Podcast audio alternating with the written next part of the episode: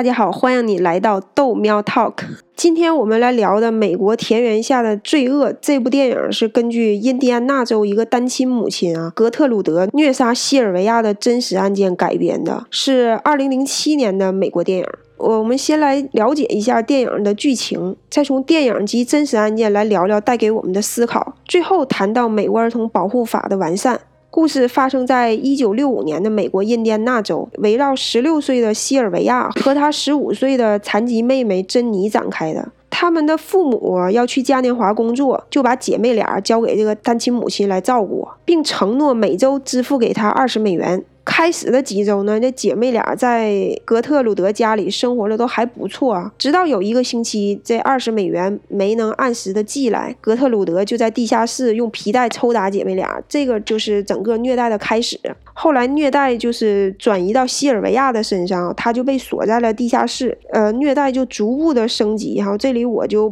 不具体的说虐待的经过了，大家自己看一看这部电影吧。总之呢，最后在格特鲁德及孩子们的长期和残忍的虐待下，西尔维亚就去世了。接下来呢，我们来聊一聊这个电影和真实案件带给我们的思考哈。电影是很大程度的还原了真实案件啊，连角色的名字都没有变化。刚才谈这个剧情的时候，我没有讲到就是他被虐待的经过啊，因为我就是太残忍了，感觉。因为我真的不想回想当时的画面啊，就因为我这个电影我是很多年之前看的，但我看完这部电影很久哈，我就只要我一想到这个电影，我心里就特别难受，就是感觉啊，就能有共情的那种感觉啊，不是同情啊，是共情。我觉得这部电影给我带来了心理阴影。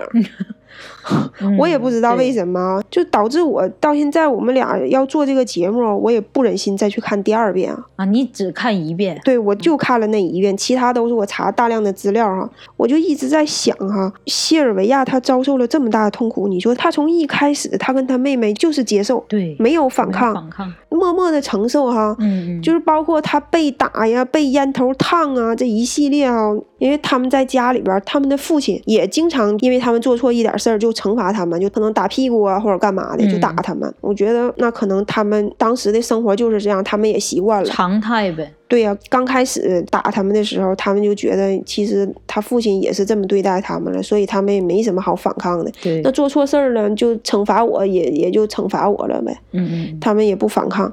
所以这个是一点啊，还有一点就是，它是美国六十年代那个发生的事儿哈。他们都是信奉基督教的，每周都去做礼拜呀。我就在想啊，你说他们这种默默承受，是不是也跟当时宗教背景有关系呢？我觉得也有关系。嗯，因为当时的那种，你看他这种从来不反抗哈，对于那个时候的孩子，他的家庭背景是这样的，呃，他父母啊经常不在身边，然后经常把他们寄托给别人，父亲也有时候打他们，所以说这些最开始的虐待啊，他们还并不觉得很奇怪。再一个就是像基督教的这种教育，可能孩子就想法就比较单纯，嗯，就是他没有想那么多，就是那我做错事儿了，需要上帝来原谅我，那么我也应该受到惩罚，他也许会。这么想，这是最开始的时候。到后来呢，随着这个虐待手法呢不断的升级，哈，超出他的认知范围，他就更不知道该怎么办了。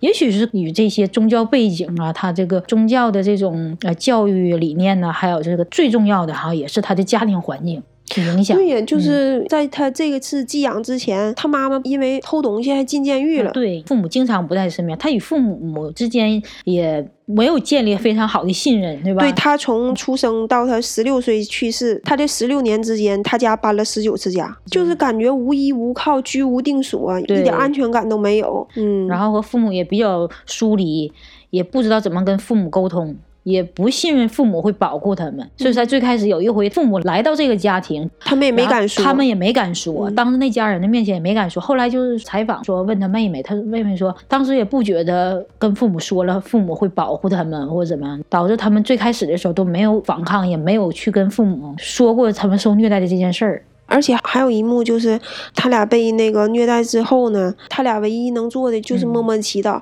而且在他临死之前呢，他妹妹也不敢做什么，就只递给他了一本圣经。嗯嗯嗯，就不知道该说什么。对，就我也不太理解这里面的很多事儿啊，就这些周围左右邻居的做法、学校的做法，还有亲人之间这些做法。嗯，我觉得好像就是一种感觉，这种社会环境下，就是善也单纯，恶也单纯。嗯，就是善也是很单纯的那种善，恶也是超乎你想象的，超乎你想象的，就是恶，你认知范围内承受不了的这些东西，光天化日之下，让人不可思议。说到这一点，我也想提一下，就是说，就因为这件事儿导致非常恶劣的社会反响，所以印第安纳州是一九七一年通过了一项新的法案，这是他最先通过的比较完善的儿童保护法。是因为这个，因为这个案例影响到了这个印第安纳州立法。这个法案通过之后，就是完善了以前的一些法律。嗯嗯，同时强调的是全体公民都有义务去报告。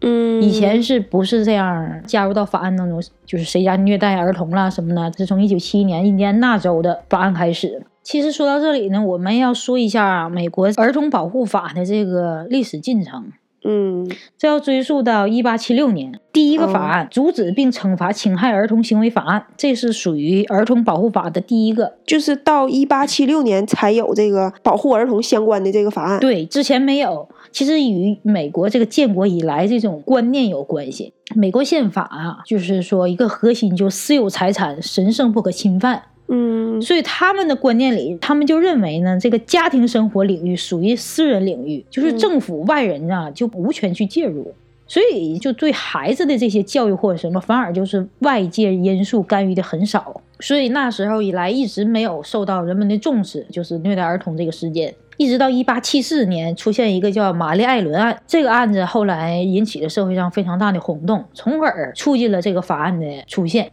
这就是一个玛丽艾伦是一个孤儿吧，就算她被一个人收养。收养了八年，饱受虐待，每天遭毒打。后来就是教会的人员发现这玛丽艾伦脸上全都是伤，而且都是什么烧伤啊、疤痕。然后他就去找警察，警察就拒绝调查，因为这属于人家私人领域，我们不政府不介入。然后又找到那个慈善机构，慈善机构也没有介入家庭事务。他没办法，他就想到什么呢？当时有一个防止虐待动物法案，他就找这个防止虐待动物这个组织提了这件事儿。后来这个有防止虐待动物，就没有防止虐待孩孩子。对对对，这才引起了重视啊！我们居然有防止虐待动物法案，却没有保护儿童的法案。嗯嗯，所以说才促成了后来一八七六年第一个算是保护儿童法吧的出台。但是随着后来的时代往前发展，有一个一个的触目惊心的案件推动这个美国儿童法的不断的去完善，一直到咱们说的这个西尔维亚，对西尔维亚这个案例，这个时候呢，其实也有一定程度的法律已经出台了，但是并不完善。所以说，你看现在这种情况就很少了。那个时候呢，就是没有说呃强调全民举报，你见到这孩子被受虐待了，你应该去举报。哈，那时候没有强调这个，直到这个案件出现之后，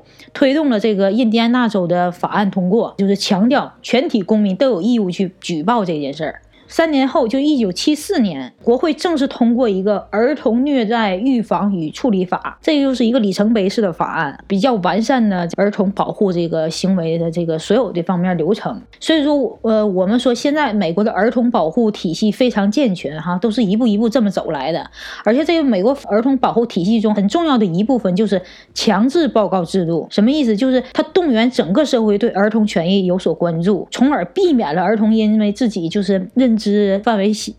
啊，不知道害怕受惊啊，不敢去报告的这种情况。这种强制报告呢，它是要求特定人员在发现儿童虐待或忽视行为时，向专门机构报告，并对未报告的责任主体予以适当的处罚。这个是什么意思？就是比如说医生、医护人员，刚开始是只有医生、医护人员，后来觉得这个范围太窄，后来就是老师、校长、学校的其他人员、法医、验尸官呐，这些就是范围很大，强制报告的这种责任主体。不是说强制性的呢，就是社会上的所有人，就比如说我们俩出去逛街，发现有人虐待儿童，我们就有权利去举报。嗯，一九九六年的时候，有一个九岁女孩叫安博哈格曼，她被一个男男人带走了，呃，失踪了好几天，性侵之后被人杀死。她当时这个事儿发生在德州嘛，德州当时的那个天气比较不好，然后天气预报不断的报，电台也报，电视也报，什么都报哈，那个网上也报，人们就想到这一点，说你报道这个女孩失踪的时候要有天气预报这种频率，那就大大能增加，就是说找到那女孩的几率哈。所以说受着这个想法的启发。后来就创建了一个安博系统警报，就我们现在手机上都有安博警报系统。我们有的时候也能搜到。对对对，就是通过儿童失踪啊，儿童失踪这种警报，它是呃通过各种那个社交媒体啊、邮件